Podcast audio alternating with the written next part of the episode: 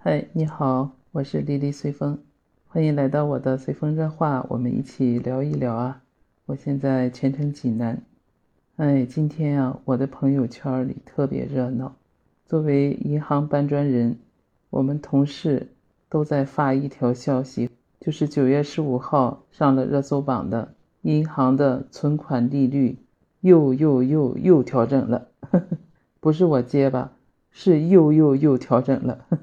今年四月份刚刚调了一次，这不还不到半年呢，又调了一次。你说往上调啊？那怎么可能呢？我们都想着呢，呵 呵但是国家不是这样想的呀，是往下调。现在这种经济形势，应该整个利率水平都是在往下走的，属于利率下行期吧？九月十五号的新闻上是这样说的：工农中建交行邮储。各大银行的官网上都发出公告了，调整人民币的存款挂牌利率。这次调整呢，涉及到不同的存款期限。你像活期的，由原来的零点三五下调到了零点二五；三个月、六个月、一年期、两年期、五年期的这种整存整取的定期存款的利率，都往下下调了零点一个百分点。二三年期的呢，是下调了零点一五个百分点，就是从原来的二点七五下调到二点六了。这是一个利率下调的一个基本情况吧。当然，各家行也有一些差异，还有很多银行呢没有公布利率调整的情况呢，应该后续呢会陆续会公布的。我看各个媒体上好多大咖呀，包括专业人士。也都对这次利率调整呢做了一些分析和阐述吧。我在这儿呢，就是作为一个普通银行人吧，从一个银行内部人员的角度聊一聊、分析一下，你听一听，里面是有很多干货的哟。先说这次利率下调的这个背景吧，这个我想大家都是能理解的，就是整个经济啊这些年不是很景气嘛。这个下行的压力都非常大，投资消费应该说都不是特别的旺盛，贷款的需求呢意愿也不是很强烈。那么在这种背景下呢，肯定要刺激经济发展了。那么国家肯定要拿出一些政策。那从人民银行也是我们的中央银行，它这个角度出发，制定和实施这个利率货币政策，通过利率的调整呢。对各家金融机构和实体经济来产生一系列的影响吧，对经济发展呢进行调节。那就像网上很多专家说的似的，你像这次利率下行，它是有助于降低银行的这个负债成本了，就是存款利率下降了，那么相应的它的贷款利率也下降了，这样就提高了银行让利实体经济的这个能力吧。将本身呢，银行的负债水平下降，那么在同等利率情况下，它的存贷款利差，这样呢就能有一个相对稳定的保障。对银行来说，提高它的盈利水平也是有帮助的。这些呢都是我们面上能够直接看到的。其实更深层的一个原因呢，从人民银行它那个角度就能反映出来了。人民银行作为我们的中央银行。他就说，加强存款利率的这个监管呀，包括调整，其实呢就是落实我们存款利率市场化调整机制，充分发挥这个利率自律机制的作用，来重点呢去稳定银行的负债水平，就是发挥出贷款市场报价利率改革效能和指导作用，推动降低企业综合融资成本。你听这几个话可能有点官方。或者专业，其实里面就包含了这么几层的意思：一是刚才我给你说的，就是降低银行的负债成本，同时联动着呢也降低贷款的利率，这样企业它的融资成本也就降下来了。关键是关键，实际上国家是想通过这个利率传导机制，来实现我们这个利率的市场化的调整，包括行业的自律。这是最主要的。那这次利率调整前后，有什么差异化吗？那从具体上来说，就是银行高兴了，它稳定了息差，企业也高兴了，啊，它降低了贷款成本。那我就说几家欢喜几家愁的。那我们这些存款人、老百姓怎么办呢？从我们中国传统角度来说，这个储蓄意识都非常强的，大家手里都要留点钱放在银行账户上，心里才踏实。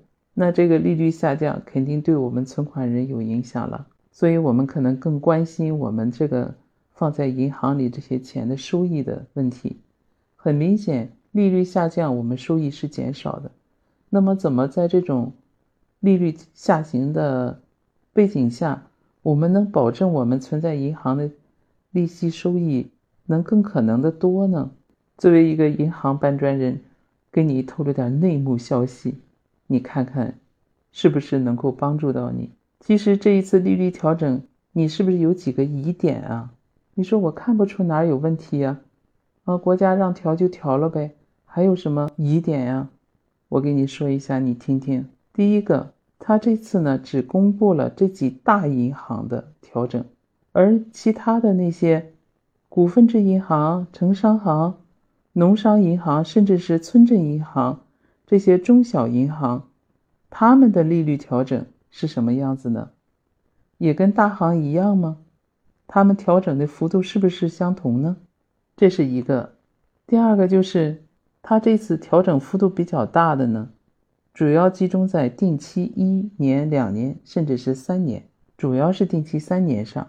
那银行的存款种类还是很多的，其他的你像那些通知存款呀、协定存款呀，哎，这些利率好像没调吧？嗯，对。另外还有一点就是，作为人民银行，它进行利率市场化调整。行使它这种市场利率调整杠杆的时候，它是给各家银行有个限制的，它是存款利率有上限，贷款利率无下限。那么从这几个疑点上，我一个个给你说啊。第一个，大行调整，是因为他们整个业务的存款的规模和它经营的方式相比这些中小银行是不一样的，大行的资金比较雄厚。它的产品比较丰富，作为传统的存贷款利差的收入，在它整个盈利占比当中，相比来说权重不像那些中小银行那么重，因为它还有中间业务收入啊，它有结算收入，有卖这些理财产品呀、信托产品、代销保险的，包括代销基金等等。这样一些中间业务收入，在它整个收入的占比是比较高的，所以相对来讲，存贷差这样的调整，不能说没有影响，但是影响来说呢，不是特别大。而那些城商行、农信社啊，包括村镇银行，他们就不一样了，说各家行呢都要根据它自身的经营的一些方式和特点，针对于贷款利率调整上，它是有差别政策的。我就举一个例子吧，你像村镇银行，大家一说村镇银行，是不是就想到河南村镇银行出风险那个事儿啊？啊，当然那个是也是特例哈，它发生风险的一些是有背景的，不是所有的村镇银行都像它那样的。村镇银行吧，因为它呢规模小，它实际上是要存款的，通过存款来扩大它的负债规模。另外呢，他们的业务相对比较灵活。而且都是一些短平快、金额不大、比较分散的这样的，这样它的贷款利率呢，实际上是可以有保障的。这样这块息差呢，要相比专业行来说要稍微高一点。既然村镇银行它想上规模，那它肯定就要要存款喽。那正好在各大银行都在往下调整存款利率的时候，那它的存款利率会怎么样呢？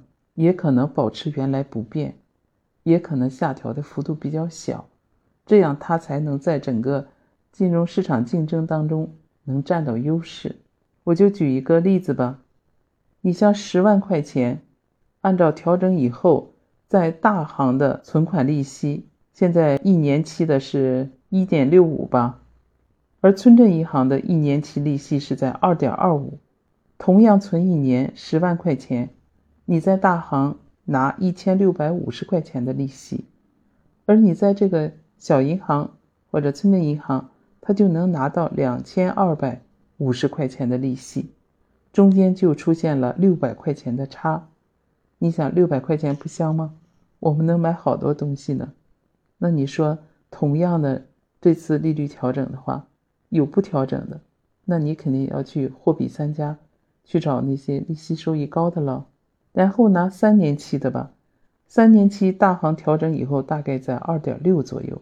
像这些股份制银行或者是农商或者村镇银行，它的三年期应该还都在三点三到三点五之间。同样的存上十万块钱，那么在大行这边二点六，你三年也就拿七千八百块钱。那存在这些利率调整不大的银行。三年你可能能拿到一万零五百块钱，中间这三年就差了两千七百块钱，你说多不多？如果你资金量足够大的话，那这个利息差就能非常明显了。这是针对第一个疑点。第二个，定期存款的那一块，它调整的一年、两年、三年期的，还有通知存款呀、协定存款这些呢，这些调整的幅度不大。或者有的根本也就没调整。其实这个呢，也带给我们一个比较好的保证收益的一个方式。你说我以前我怎么都没听说过这些存款的种类呀？对呀，因为我说的这种通知存款和协定存款，它对于一些讲究现金流动性的这些公司也好，或者个人也好来说是非常好的。你像通知存款吧，七天通知存款。大行调整完以后是百分之一，而像这种村镇银行呢，它的七天通知存款应该在百分之一点九到二点一之间啊。你想这个差将近快一倍了，而且通知存款就相当于一个活期一样，七天一个存期，七天一个存期，你只要不取，它一直就按这个利率。如果你需要的话，提前七天通知上。也不影响这个利率的收益。你想，一点九和二点一这个利率，可以和一年期的利率，甚至是两年期的利率相匹配了。也就是说，你虽然是存的七天的通知，类似于像活期存款，但是你拿的是一到两年定期存款的收益，你这样算肯定就比较合适了，还不影响这些资金的变现，对吧？另外一点。就是我说这个利率上下限的问题，这个呢，尤其是高端客户，你的资金量比较大的，包括企业或者个人一些大的私营客户，那你就可以利用银行的一些特殊产品呀，你像大额存单，还有一些特色存款，那银行因为你的资金量大，它为了维护和挽留住这些大客户，它也会匹配一些。像大额存款、特色存款这样的一些产品，这些呢，他们的收益都比同期限的存款利率要高的。你像有的银行大额存单能达到三点三到三点四，有的是在二点九到三之间，基本上平均也在三左右，也比同期利率要高一些的。所以说，对于这种资金量比较大的高端客户来讲，可以呢就考虑一些。这种它的特定存款方式，也能获得比较好的收益，来弥补一下利率下调以后减少的损失，或者说能保证我们的收益不受利率下调的影响。你看，我把我们银行内部的这点小秘密都给你们说了，当然不是什么小秘密，但是有一些产品啊，你像协定存款这块，我们一般是不给客户推荐的。为什么这么讲呢？我付出的存款利息高，那相应的，在我贷款利率不上浮的情况下，我中间挣的息差就少了呀。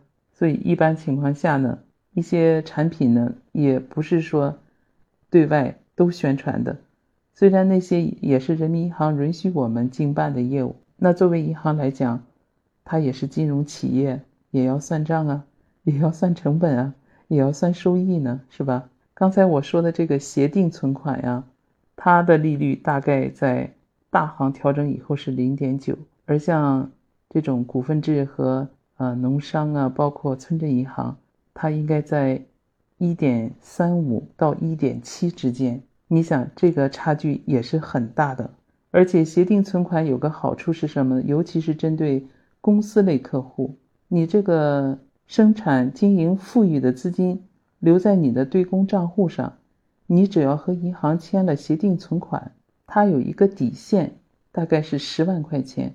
这个十万块钱呢，在你账户上是按活期计息的。那么超过这个十万块钱以上的那一部分，全部都按协定存款的利率。来给你计息，而且这个呢就在你的活期账户上，不影响你的使用，也不需要另开单独的账户，银行内部做一些账务处理就可以了，就相当于是分段计息了。你说我今天给你分享的这些，是不是很有用啊？对一般人我不告诉他，其实国家做这些利率的调整啊，有国家大的货币政策方面的原因。也和整个经济发展，还有经济实体的这些需求是相关的，肯定是有道理，也是有必要的了。那么，作为我们普通大众来讲，在国家实行这些政策调整方面，也要摆平心态，正确看待吧。也可以对银行货比三家呀，这个都是可以的。就用那句话讲：“你不理财，财不理你啊，对吧？”包括我刚才给你分析的那些银行。不要觉得它小，它只要是正规的银行、正规的渠道，同属于人民银行统一指定的这种利率产品，应该都是没有问题的。所以，那你就从中去货比三家吧。好了，今天就给你说这些吧。我觉得我说的已经很多了。如果你对我说的这些有疑问呢，也可以到我的评论区给我留言，我们多沟通交流。也希望我能帮助你守护好你的钱袋子。好了，我都给你分享了这么多银行内幕了，也欢迎你去关注我的随风热话，给我评论、点赞和收藏吧。那好，今天我们就说到这儿，我们下次再见。